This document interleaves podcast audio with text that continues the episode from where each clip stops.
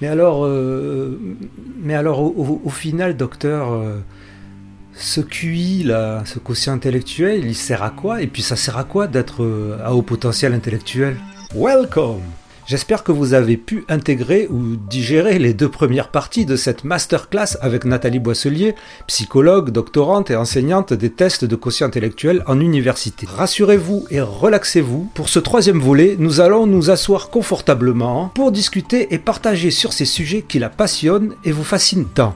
Et ça tombe bien, vous êtes sur Intensément Podcast, le média qui explore l'univers au potentiel intellectuel, HPI, surdoué, ES et compagnie, à la recherche de l'info la plus fiable possible, avec une ouverture d'esprit critique cependant. Un entretien, vous le verrez, ouvert, sans tabou, l'occasion pour Nathalie Boisselier de vous partager, dans la joie et la bonne humeur, son immense savoir, et pour nous de comprendre certains concepts pas toujours bien maîtrisés par le grand public. Quelle chance nous avons, me direz-vous Je veux vous répondre et je vous répondrai que si vous voulez continuer à avoir cette chance, vous pouvez aider le podcast qui est en grande difficulté financière et qui a vraiment besoin de vous. Je vous explique le tout dans cette vidéo avec un unique lien pour votre soutien. Merci intensément particulièrement à celles et ceux qui ont déjà contribué. Je vous laisse maintenant apprécier cet entretien. Bonne visionnation et bonne écoute pour celles et ceux qui l'écoutent en audio cette fois-ci, vous n'aurez pas besoin de graphisme, et pour tout le monde, comme d'habitude, les liens et références sont en description de ce podcast. C'est parti Pourquoi passer un bilan de QI en fait? Qu'est-ce que ça va expliquer? Ça explique pas tout et ça explique pas rien. On a cette tentation de dire, mais finalement, à part un haut QI, c'est-à-dire des résultats euh, supérieurs euh, sur une échelle de Wechsler, il n'y a rien d'autre. Et là encore, on va confondre une corrélation parfaite et une corrélation significative. Une corrélation parfaite, c'est oui, par rapport à la définition du haut potentiel intellectuel, bah, à l'évidence, euh, ceux qui qualifient les personnes à haut potentiel intellectuel, c'est des résultats supérieurs sur une échelle d'intelligence. Et rien d'autre. Mais c'est pas vrai. Même si tous les HPI ne sont pas comme ça et qu'il n'existe pas de portrait typique, malgré tout, déjà, on a trouvé des corrélations positives sur euh, finalement le bien-être dans la vie. Je pense à une euh, c'est une méta-analyse de Gonzalez, Mulet et collègues. Ils sont un peu plus heureux que les autres dans la vie. Alors on a tendance à dire pas plus ni moins, mais mais euh, globalement. Après c'est un peu de la logique. C'est un petit peu de la logique, c'est-à-dire que en règle générale, et attention, ça s'applique à tout le monde et à personne à la fois. En règle générale ça permet de faire plus d'études, de gagner un petit peu plus d'argent, de vivre dans des endroits où il y a un peu moins de stress. Si on a un peu plus d'argent, on, passe on part un peu plus en vacances, on pense un petit peu moins à ce qu'on va manger. Mais c'est valable en règle générale et pour personne à la fois. Ben oui. je, je suis pas en train de dire que tous les HPI réussissent. Loin de là.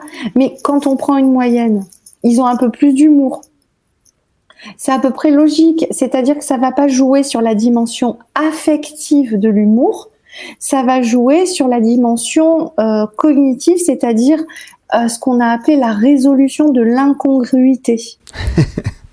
ok. Bah oui, en, résolution de l'incongruité. Ah, voilà, ils, sont doués pour les métaphores on en parlait tout à l'heure. Ils sont doués pour, pour, créer des heuristiques, c'est-à-dire ce qu'on disait, le fameux raisonnement par analogie. Avec un certain nombre d'exemples de quelque chose, ils voient très vite un système, un, mode, une règle de fonctionnement. Oui, oui, oui, oui. oui. Mais c'est vrai que tout ça, ça n'en fait pas euh, une personnalité. Non. Et puis tous, alors tous peuvent faire ça mais tous ne l'exercent pas. C'est-à-dire qu'on va avoir des HPI qui sont de véritables avaricieux cognitifs, comme on va dire. C'est-à-dire qu'ils n'ont aucun goût pour réfléchir. Ils n'ont pas envie. C'est une... possible ça? Bon, Ça arrive alors. que la, diversité. Mais s'ils s'y collent, ils peuvent. Ils sont en règle générale, et encore une fois, j'ai de grandes exceptions même euh, dans mon cabinet, ils sont euh, plus motivés intrinsèquement. Ils sont en règle générale plus créatifs. Mais effectivement, là, on n'est pas sur des corrélations parfaites. Donc pas de portrait robot, mais arrêtons de dire que le bilan de QI ne sert qu'à ça. Effectivement, ils vont se sentir un peu différents bah, s'ils se retrouvent dans, dans des environnements euh, où il y a peu de, de besoins en cognition. Ils vont sentir une différence. Ou quand ils vont se retrouver face à un management qui ne tient pas compte euh, de, des possibilités de créativité, de, de, de, changer les systèmes, etc., etc. Parce que la créativité, c'est avoir une idée que les autres n'avaient pas eu avant. Et des fois, c'est pas universel. Hein. Moi, il m'est arrivé d'avoir des super idées, mais vraiment, hein, j'avais inventé un truc. Hein. Et puis, bah, tu regardes dans la littérature scientifique, si, si, euh, ou attends, attends, attends, c'est trop fort. Et là, tu te rends compte que euh, ben, il y a des milliers d'études. mais oui, mais d'une certaine manière, j'ai été créative puisque j'avais aucune idée que ça existait.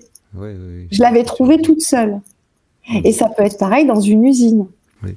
Mais alors, excusez-moi, je, je reviens à, un truc sur lequel on a, on a discuté, je ne sais plus quand et avec qui.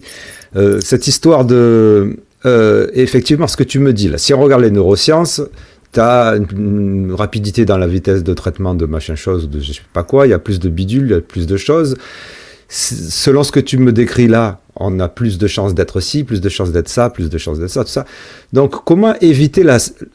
Alors, au, l'inverse du fait de, penser que le, haut potentiel intellectuel serait un malheur, comment éviter la sublimation? Ou alors, est-ce qu'il faut l'éviter, la sublimation?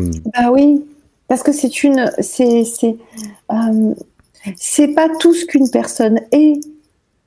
Et ça revient d'une certaine manière à la toute première question sur les enseignements à l'université. C'est loin d'être tout ce qu'une personne est. Par contre, ça fait tellement de bien euh, à quelqu'un de comprendre que quand on lui a dit euh, toute son enfance dans sa famille, par exemple, euh, qu'elle était bizarre, que mais de toute façon avec toi, avec une question, il y a toujours une autre question, tu te poses trop de questions, que même on l'a stigmatisé à des moments pour ça. Ça fait du bien de se réexpliquer avec ça, mais ça peut pas devenir toute une identité. Oui. il faut processer avec ça hein, pendant mais moi, mois. Je, je, passe même pas en identité. Je me, je, je me dis, je, je, vais, enfin, encore une fois, je réfléchis pas en, en, en élitiste. Ce que je me dis juste, c'est que si jamais ça signifie que en rang percentile, euh, je, vais, je vais avoir plus, de, plus, plus de, de, de, puissance et de vitesse dans mon cerveau et plus de chances d'être heureux, ben, je vais prendre ça comme un super pouvoir en fait. Même si je l'applique ou pas, j'en sais rien. Alors moi je dis souvent aux gens de voir euh, quand je leur présente les, les, les, les résultats en fait hein, de leur bilan et que j'ai à leur dire qu'effectivement ils sont concernés par le haut potentiel intellectuel, j'ai tendance à leur dire imaginez que vous avez, euh, je sais pas moi, 5 millions d'euros à la banque. euh, c'est ça en fait. Mais est-ce que pour autant ça vous oblige à devoir les utiliser? Vous faites ce que vous voulez. D'accord. Bon, euh... avoir 5 millions d'euros là. Moi, je suis tellement bête que j'en sais rien en fait. Du coup, c'est pas une preuve d'intelligence, donc c'est embêtant. Euh, mais euh, il faut le voir comme ça. Vous pouvez décider de prendre juste une petite somme dans votre euh, et puis d'en faire quelque chose. Mais vous avez aucune obligation d'en de, d'aider, par exemple, le reste du monde avec. Oui, euh, exactement. C'est un capital.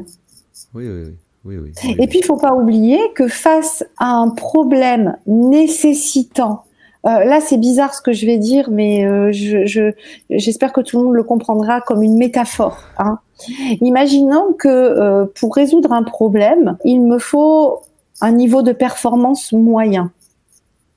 En fait, je vais pas me différencier des gens qui ont un cuissant sur ce, sur ce problème-là. On est tous à égalité, en fait. Je vais, je vais me différencier dès lors que la complexité de ce problème nécessite de savoir traiter l'abstraction, la complexité, etc. Je pensais aussi que, quand il y avait des, problèmes à, à, résoudre, le cerveau HPI faisait moins d'efforts, ce qui fait qu'au final, il y a quand même une différence.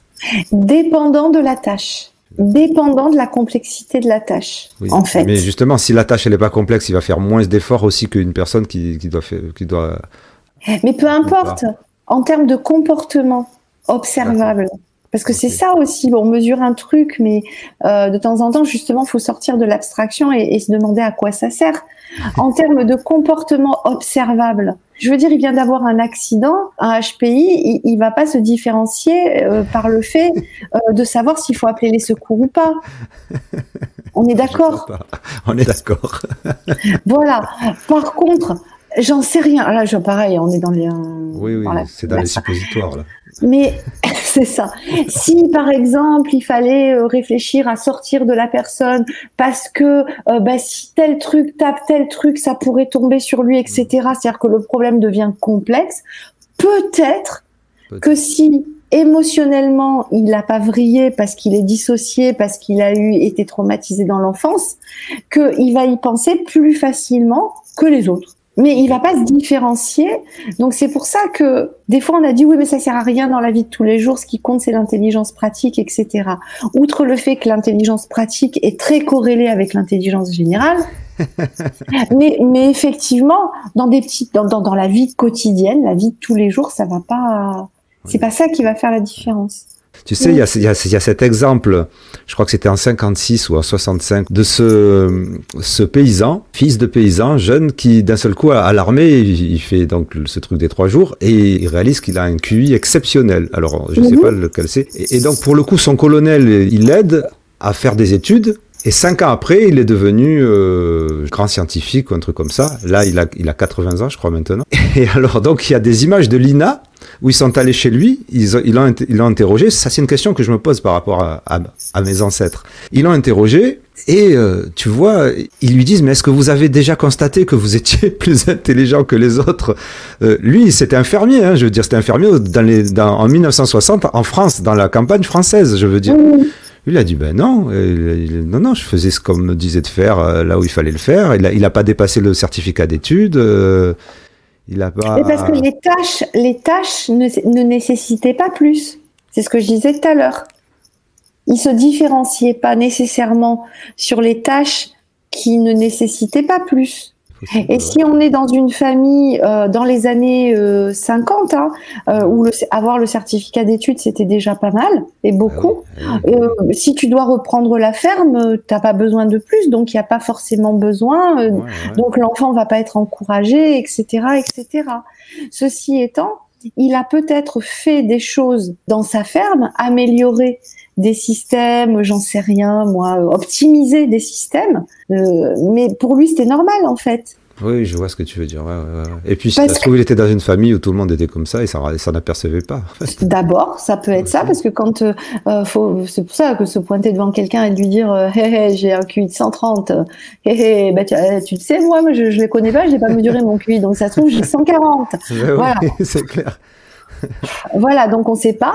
Et ou, alors, euh, moi j'ai beaucoup de patients HPI, ils me racontent des choses qu'ils ont faites, euh, qui euh, sont complètement dingues, extraordinaires ou vachement bien. et pour eux c'est normal en fait.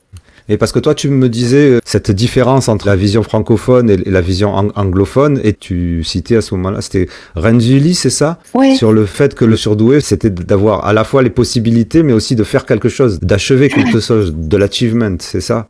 C'est ça, c'est qu'on peut voir le surdon. En français. Euh. Ouais, on peut voir le don, hein, puisque là on parle de giftedness. On peut le voir comme un potentiel susceptible de conduire à des euh, outstanding, euh, des, des, des réalisations extraordinaires, ou on peut le voir comme le résultat de quelque chose en mathématiques, en, y compris un agriculteur surdoué. Et pour le coup, bah, on peut même là se demander s'il faut mesurer le QI Hein, peu importe.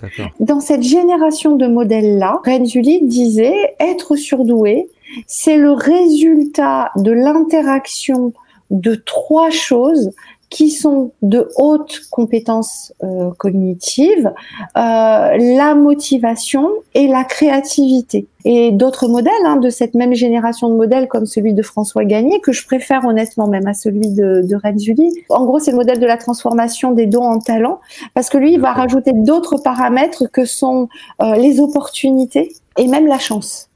D'accord. Mais alors, excusez-moi. Donc ça, ce sont des modèles qui sont pas appliqués. Ben, ça peut être utile à l'école. Parce que du coup, euh, c'est pour ça qu'il faut, il faut toujours différencier euh, l'évaluation du surdon, de, du, du, du, haut potentiel intellectuel. C'est-à-dire haute capacité cognitive. Voilà, et l'évaluation en vue d'intégrer un programme scolaire avancé. D'accord, ok. C'est pas la même chose. Si je si j'ai besoin de savoir si un gosse doit sauter une classe euh, ou si j'ai besoin de savoir s'il va euh, euh, s'adapter dans une classe avancée de mathématiques ou de français ou d'histoire géo, je vais pas forcément regarder les mêmes paramètres. C'est-à-dire que peut-être, et ce qui se passe tout le temps, son QI va pas suffire.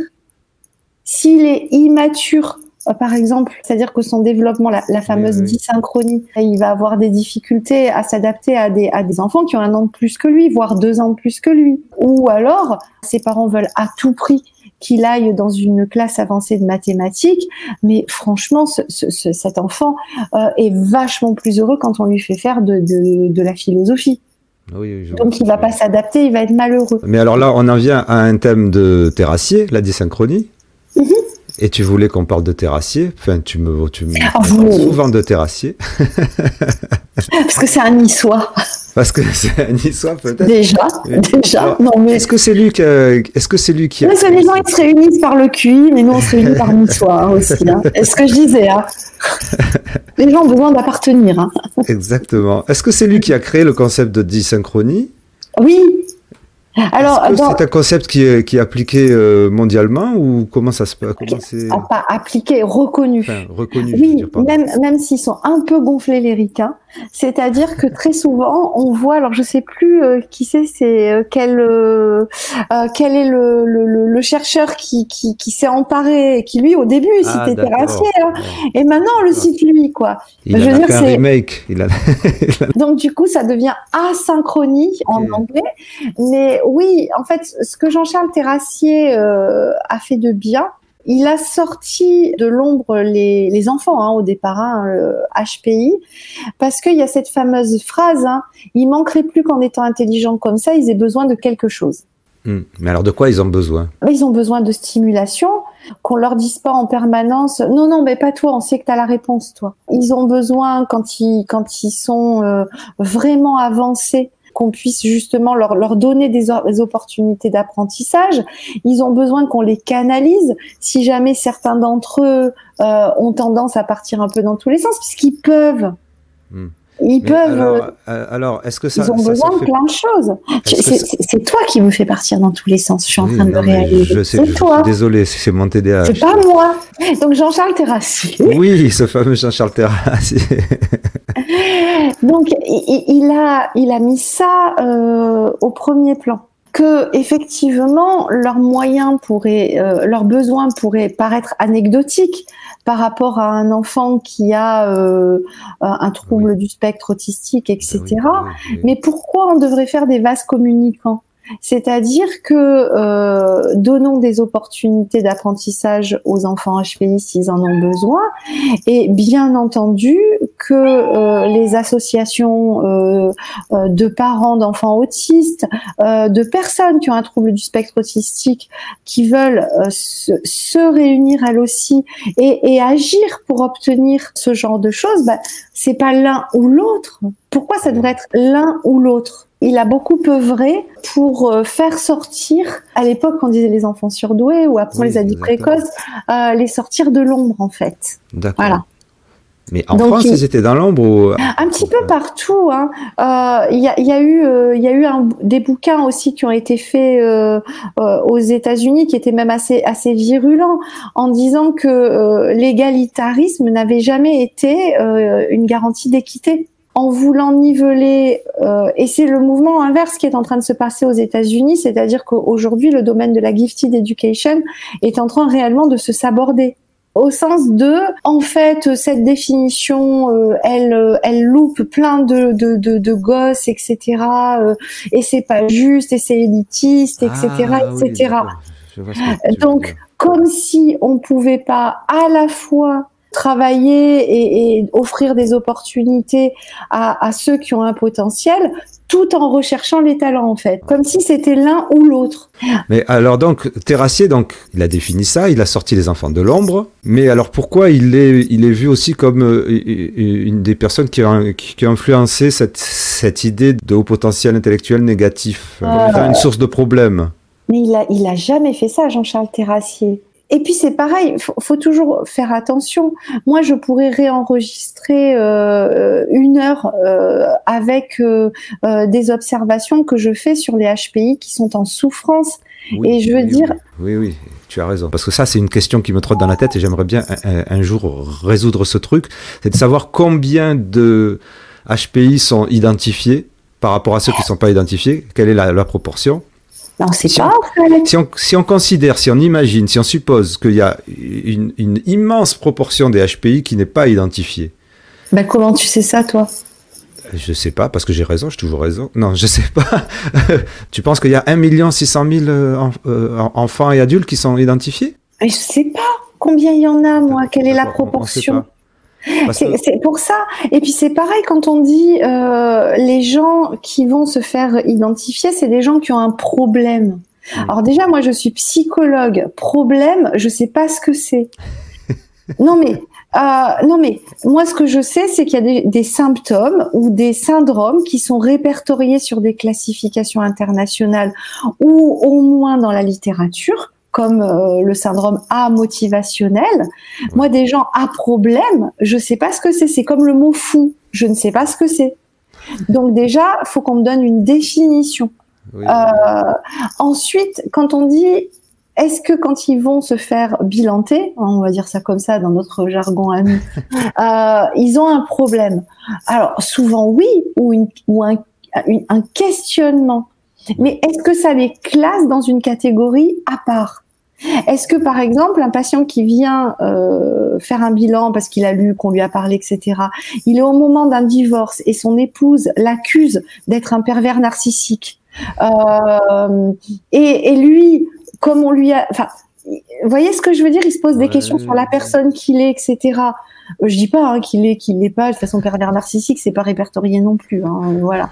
Donc et il se pose des questions. J'ai une personne qui en ce moment euh, me dit euh, je suis malheureuse au travail depuis que j'ai une nouvelle hiérarchie. J'ai le sentiment qu'on me pousse dehors, euh, etc.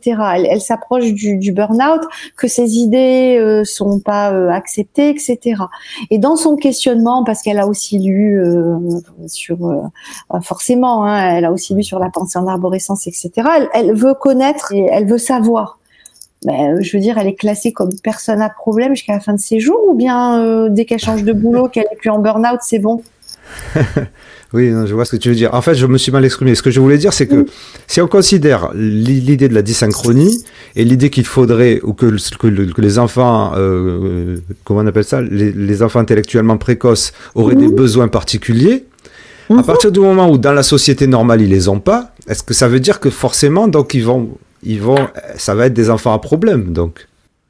Et non, c'est que si on a un enfant qui ne rencontre aucune difficulté, on ne le bilante pas. Par contre, c'est les parents qui ont un problème quand ils veulent. J'ai besoin de connaître le QI de mon fils ou de ma fille. Avant de faire euh, le bilan de QI, on évalue aussi la totalité de l'environnement familial, etc., etc avec douceur. Hein, euh, voilà, on évalue un certain nombre de choses. Mais si un enfant n'est pas en souffrance, il n'y a pas de raison euh, bah, ni de l'amener chez le psychologue, ni d'évaluer son QI. Donc c'est pas que je dis qu'il faut pas évaluer son QI, c'est que ni de l'amener chez le psychologue, ni euh, d'évaluer son QI, ni d'aller euh, lui faire faire une prise de sang en gros. Hein on, on fout la paix. Quand il rencontre des difficultés, on va chercher si ces difficultés sont effectivement de l'ordre de l'ennui en classe, du besoin de stimulation, du fait qu'il soit pas reconnu pour ses compétences, euh, etc., etc. Pourquoi pas euh, Voilà. Là, on va regarder et, et le problème de la dysynchronie peut se poser dans les situations où il faudra mettre en œuvre des solutions. Chez les adultes, on parle pas de dysynchronie. C'est un décalage développemental dans l'acquisition de compétences cognitives et de compétences sociales. D'une certaine manière, ça revient à la différenciation des aptitudes selon l'âge. Il n'y a pas de dysynchronie euh, chez l'adulte. Il y a de l'hétérogénéité éventuellement. Ou des déficits en cognition sociale, en... ou un TSPT complexe, ou voilà. Le, concept n'a pas lieu d'être chez l'adulte. Intéressant, intéressant, intéressant. Voilà. Et on ne classifie pas les gens. Euh, je ne sais pas combien de personnes ont passé leur bilan. Ah, ça serait je... de le savoir. Mais comment? Euh, à chaque fois que je passe un bilan, je... mais à chaque fois que je passe un bilan, je fais quoi? Je coche une case dans une statistique nationale et, et... l'envoie, voilà. c'est comme les taux de suicide chez les HPI. C'est complètement ridicule. Les statistiques les nationales. chez les HPI non, mais il y a, y a, plein de questions. Qui est-ce qui suicide plus, pas plus, etc. Ah euh, c'est une ah caractéristique. Euh, on, les, les, quand une personne se suicide, on coche pas dans le dossier quand on fait ce qu'on appelle l'autopsie psychologique ou qu'on remplit des papiers, on coche pas la case il était HPI. Donc on, n'en sait rien. COVID, on met Covid et on dit que Comme ça, ça résout le problème. Mais voilà, il y, a plein de choses. Voilà. Et quand on veut parler de gens à problème, si on est des psychologues, on définit le problème et on différencie entre les problèmes chroniques à long terme et les problèmes transitoires. La dépression, un tag, euh, un burn-out, euh, un questionnement euh, existentiel, une crise du, d'identité, tout ce qu'on voudra.